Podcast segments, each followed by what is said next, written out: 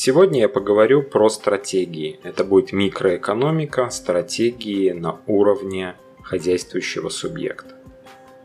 К большому сожалению, теме стратегий на конкретном предприятии уделяется очень мало внимания.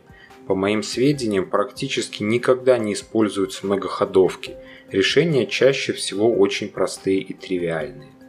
О чем я сейчас говорю? Так это о том, что мы продаем и как мы продаем. Например, мы продаем калькуляторы. Какая у нас стратегия по продаже калькуляторов? Обычно все очень просто. Мы ищем, что в Тайване производят дешевые калькуляторы. Мы их купим, привезем и здесь раздадим на реализацию в ЦУМ.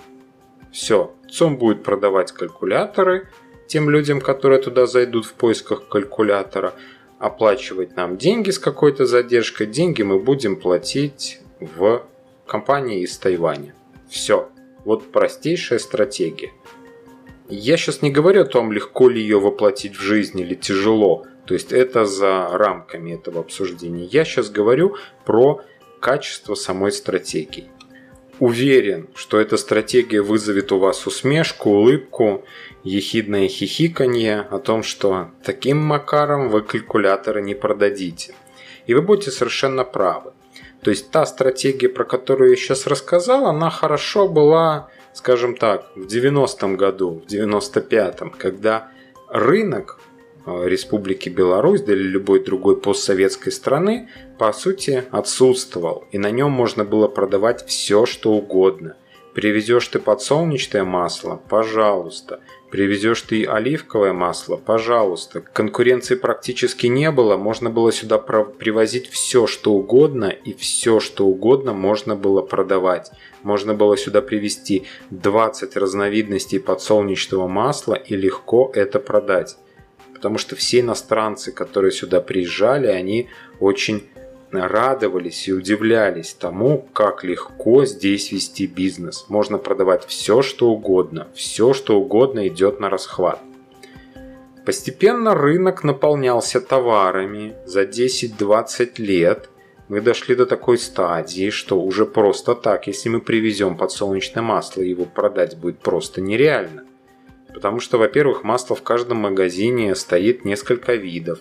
Еще один вид масла почему его надо брать, зачем его надо брать, чем оно лучше и все остальное. Возникает вопрос, как это продавать. И чтобы ответить на этот вопрос, необходимо вырабатывать стратегию. Стратегию продаж. Подумать, под каким соусом выводить товар на рынок. Как его презентовать, как его подчеркивать и что надо делать, чтобы реально было продать этот товар. Технологии продаж десятилетней давности уже не работают. Даже, наверное, пятилетней давности технологии продаж уже не работают. Кто-то еще по-прежнему разбрасывает листовки в почтовые ящики, кто-то покупает билборд, на котором пишет «Покупай калькулятор из Citizen и будет хорошо». Работает это или нет? Скорее всего нет. Беда предпринимателей, что они пытаются по старинке использовать все эти каналы, которые хорошо работали там 10 лет назад. Однако с развитием конкуренции, с ожесточением конкурентной борьбы так делать все сложнее. И эти уже ходы, они уже становятся неправильными. Одна из больших проблем, которую я вижу, это попытка продавать в лоб. То есть это по сути одноходовка. Мы предлагаем купить подсолнечное масло, и все. Типа, оно хорошее, оно не содержит гербицидов, пестицидов, э, ионов, ионов легких металлов, ионов тяжелых металлов, позитронов и квадрокоптеров, поэтому его надо брать. Я практически у отечественных продавцов не встречаю многоходовок. То есть, э, если представить, что, допустим, компания производит принтеры, и принтер стоит э, 50 долларов, а картридж к нему стоит 40 долларов, то по сути это такая многоходовка. То есть мы продаем очень дешево принтер и зарабатываем очень много на картриджах. То есть классический пример многоходовки.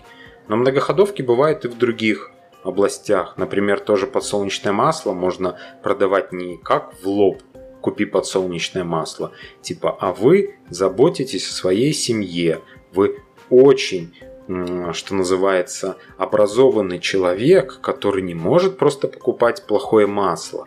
Для своих детей, родственников и родителей вы покупаете самое лучшее. То есть здесь, возможно, покупка масла – это просто подчеркивание либо статуса, либо образа жизни. То есть мы не масло в лоб продаем, мы продаем какой-то образ жизни, и человек уже вписываясь в этот образ жизни, волей-неволей с большой вероятностью купит наше подсолнечное масло, а не какое-то конкурентское.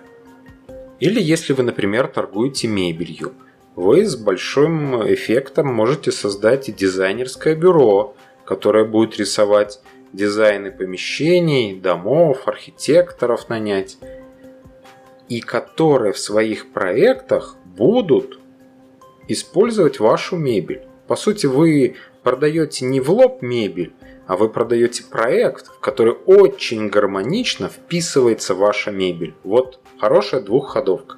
Она сложнее в реализации, безусловно, но внедрив ее, покупателю сложно отказаться от мебели, которая уже прекрасно вписана в этот проект. Тут может быть не только мебель, тут может быть и электрика, и разводка, и услуги штукатурщиков и любых других специальностей.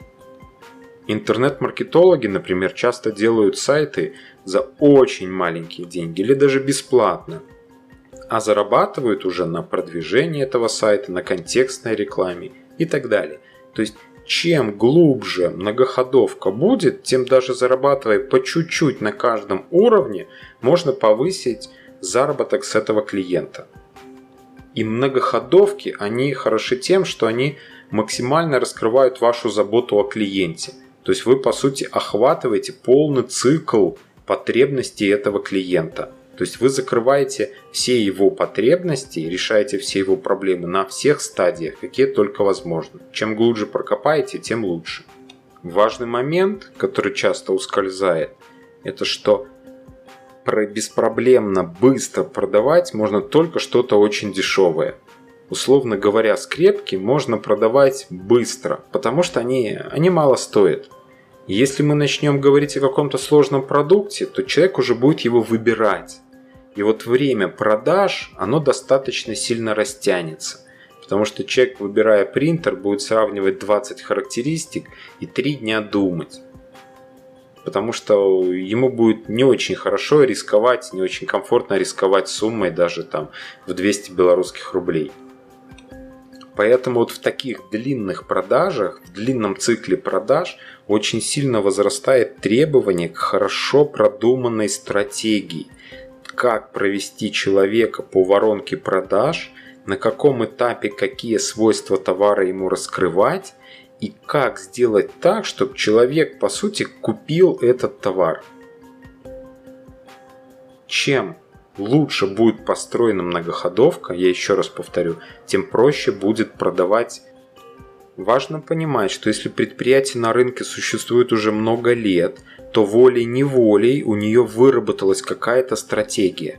Возможно, даже в голове у основателей и у работников нет представления о конкретной стратегии, но раз предприятие работает, значит эта стратегия уже есть. Где-то оптимизировали, где-то что-то добавляли, отнимали, и в общем какой-то вот как ручеек нашла, э, нашел э, возможность куда-то протечь извилисто, а, огибая все препятствия, так и стратегия предприятия, она по сути выкристаллизовалась и пробила себе на рынке нишу. Если анализировать снаружи это предприятие, то очень часто вообще непонятно, как же оно умудрилось выжить.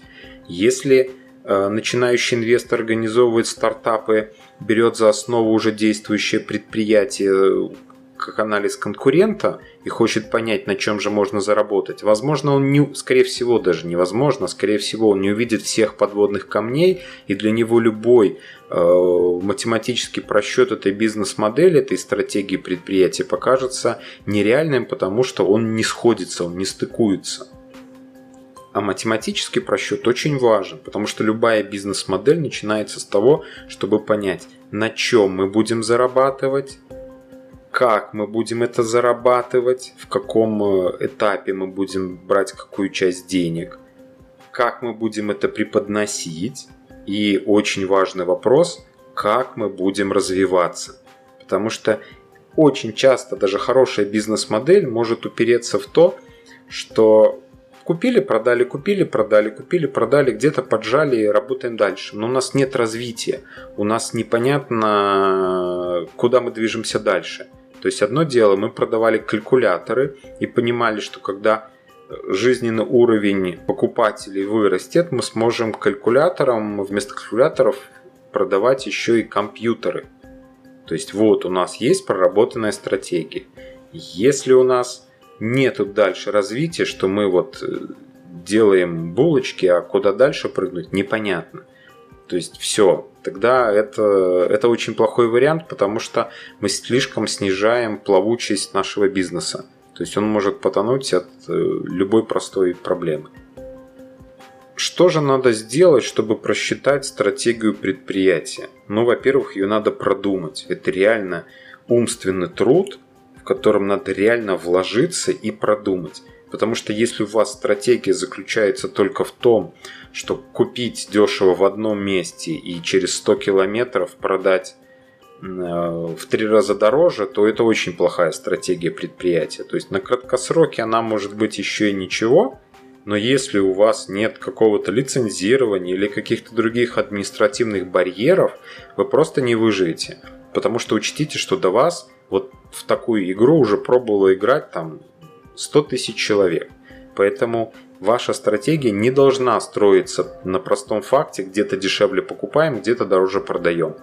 Всегда должна быть какая-то многоходовка. Почему купят у вас, что вы дадите дополнительно и в чем – Э, для покупателя будет бонус от работы именно с вами. После того, как вы продумали вот эту логику, вам надо положить ее, что называется, на бумагу и циферками просчитать. Просчитать нужно обязательно и очень дотошно. Потому что простейшие какие-то прикидки бывают настолько отличаются от реальности, что просто потом грустно становится. И после того, как вы это все просчитали, вам надо, уже исходя из гипотетической прибыли, которую вот этот вот ваш бизнес может генерировать, просчитать рост, куда вы можете расти, как вы можете масштабироваться, куда вы можете прыгать, если, допустим, вот ваша идея это не сработает. То есть, куда вы можете развернуться и достаточно быстро переключиться – Условно говоря, вы шили медицинские маски, медицинские маски никому не понравились, вы начали шить э, чепчики, все, пожалуйста, окей. Либо вы вместо того, чтобы шить медицинские маски, начали их там утилизировать. То есть вот эти вот переключения должны тоже быть проработаны. Все. Прослушайте этот ролик еще раз и поймите – Многоходовка. Только многоходовки. Простые решения практически уже никогда не работают. Потому что рынок уже насытился конкуренцией массы и в лоб уже ничего не продается. Все, с вами был Андрей Голубев. Спасибо, что меня слушали. До свидания.